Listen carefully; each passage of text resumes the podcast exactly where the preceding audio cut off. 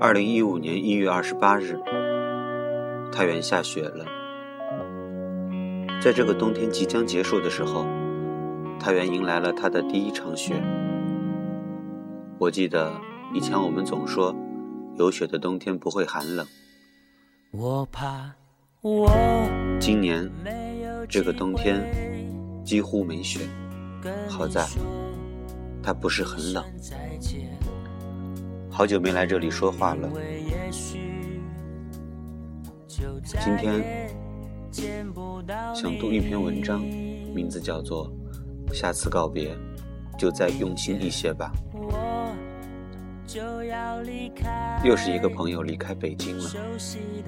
我一直觉得北京是一个很神奇的城市，虽然这里的空气不好，人又多，但是大家就是愿意留在这里。这些年，身边许多朋友一个个离开，去外地发展或出国深造。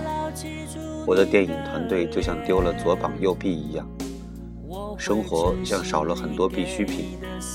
如果动笔，甚至不知道从谁开始写，那么就从他开始吧。认识这个朋友是三年前的一个 party 上，一见如故。女孩子长得很漂亮，不过大学四年除了宅就是宅。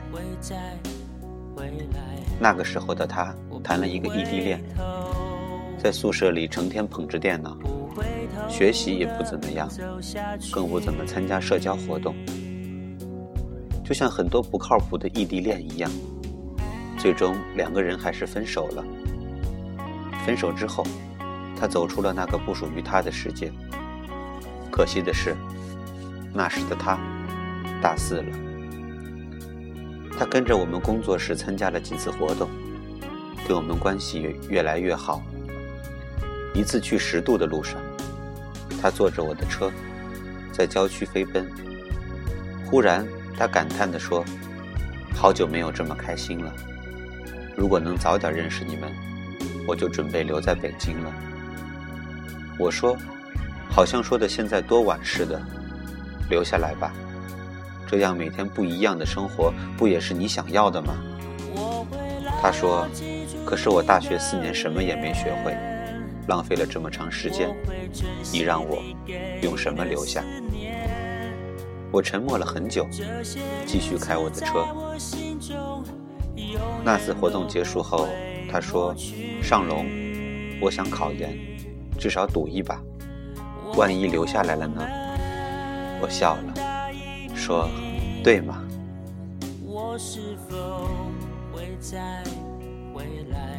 之后，我投入了拍摄《崩溃青春》的紧张日子，而他也开始了准备考研的生活。那段时间，他会给我朋友圈点赞，我也会看看他的动态，看看他回家准备考试郁闷时的吐槽。日子过得像发条一样，像是每天做了很多事情，又像是每天什么也没做。直到有一天，他发了一条信息给我：“我到北京了。”那天，我和他加上另外几个好朋友去了个餐厅，点了几个小菜。刚准备说话，他说：“你怎么没点酒啊？”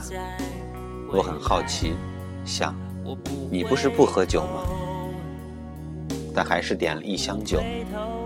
对我来说，每次提酒时，总是喜欢在祝酒词里带来一些希望。这次也遗忘。祝这次回来的大美女早日考上研，多和我们聚聚。第一杯后，他安静了很久，然后说：“对不起大家。”我估计不会再来北京了。我在家找到了工作，不考研了。这次来，就是想跟大家告别的。这话，就像当时北京的冷风，冻得每个人都安静了。朋友脑子快，举起酒杯说：“又不是都死了，快快，以后还有机会来看看我们，在哪都是发展嘛。”干了，干了。然后大家应和：“是是是。”干了，酒杯被举了起来，气氛活跃了。可是接下来是新的沉默。我只记得那天我喝了很多酒，酒后我们散场，临走前，我看着他说：“抱一下吧。”他们开玩笑说：“李尚龙，你是不是看上他了？”早不说，已经晚了。我说。只是这次想认真的告别一下，因为有些人一旦说了再见，可能一辈子都没有机会再见面了。其实那天之后，我就再也没有见到他了。不过还年轻，日子还很长，谁知道会不会以后还有机会再见面呢？但是，也只是说不定。我有一个习惯。就是跟朋友说分别的时候不说再见，而说保重。熟悉我的人都会觉得很奇怪。有一次被人问：“你老说保重干嘛？又不是再也见不到了。”我说：“我只是想认真的告别一下，因为谁知道以后会发生什么事情呢？”其实，关于别离，我一直是最不喜欢的。我不喜欢每次北漂的时候，父母在机场送我的招手。我不喜欢每次姐姐留学的时候，最后见她的背影。我不喜欢兄弟之间因为工作原因暂时离开这个城市前的依依不舍。可是，这些东西又是人生中没法避免的。既然无法避免，离开的时候，告别就再用心一些吧。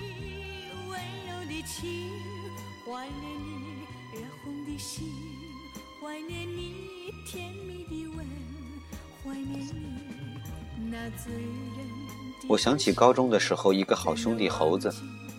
那时候对我来说，所谓最好的兄弟，就是只要一个人挨打，另一个要不不问原因上来就帮忙打，要不然帮忙挨。那种你还没跟别人打起来就过来劝架，上辈子都是折了翼的天使。而这个兄弟，就是那种既能帮我打又能帮我挨的那种人。我们高中环境乱。总有校外的小混混来学校闹事，我是这样的原则：你只要别惹到我学习就好。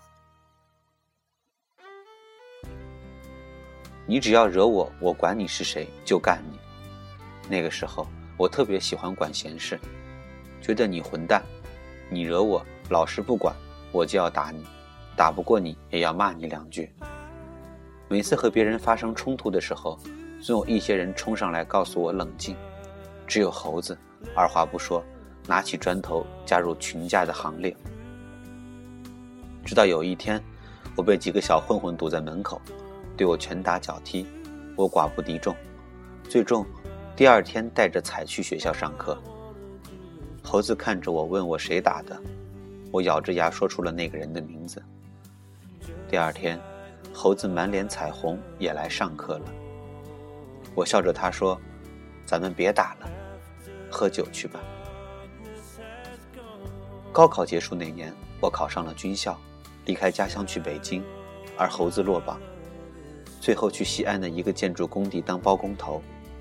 离别那天，我们喝着酒，呼喊着，无论如何再远也要常聚聚。等我们有钱了，买一个大房子，带着老婆孩子住在一起。那个时候的眼泪，是青春。最深的印记。临走前，猴子他们送我，说当兵要吃苦了。我说是啊，希望几年以后，我们都能能成为自己想成为的模样。其实我也不知道我会成为什么样的人，只是记得，那个时候，我们所有人眼睛上都挂着泪珠。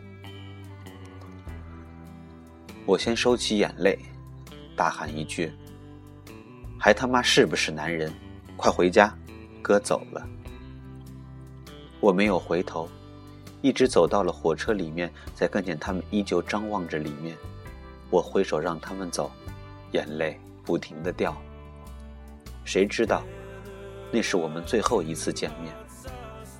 猴子去了西安，成天跟当地地痞流氓抽烟喝酒，透支了信用卡一万多，第二个月的工资还不了，打电话找我们借钱，而借钱是最坏朋友关系的。那时候我经济窘迫，还是借了他五百块，然后就再也联系不到他了。之后有段时间。我过得挺难受，因为我们那么久的朋友竟然只值五百块。后来父亲告诉我，人都是会成长的，朋友圈会变，谁也不知道自己几年后会变成什么样。如果两个人的路越走越远，也别觉得难过了，很正常，相互祝福就好。那天我明白了。有些人一别，再也不会见到了。有时候我会想到那天火车站猴子送我的招手，和那个小姑娘离开的拥抱。我会特别感谢自己用心说再见了。每次告别，我都会用心看两眼，多说两句话，加一个熊抱，然后添一句保重。不为什么。只是怕别离，只是怕这是最后一次见面。这世界的变化总是超过我们的想象。一些人睡了一觉起来就变了，一些想法喝了一杯咖啡后就有了。或许你们还会在这个世界上的某个角落偶遇，可是你是否想过，你已经不是你上次说再见的那个人了？成长的代价。就是你要告别青春时期身边的一些人，当然，还有曾经的自己。所以，你是否记得那个他，最后跟你离别的样子？你们说了什么？还是匆匆离别，被时间强行加上了一个句号？再给你一次机会，如果你知道这个人是最后一次见，你的告别会不会？更用心一些。偶尔还是会想他，偶尔难免会惦记着他，就当他是个老朋友吧，也让我心疼，也让我牵挂。只是我心中不再有火花，让往事都随风风去吧。所有真心的、痴心的话。仍在我心中，虽然已没有他。走吧，走吧，人总要学着自己长大。走吧，走吧，人生难免经历苦痛挣扎。听完文章，我只想说一句话：我们不习惯别离。只是因为我们还未长大。好了，再见。我在太原，祝你们晚安。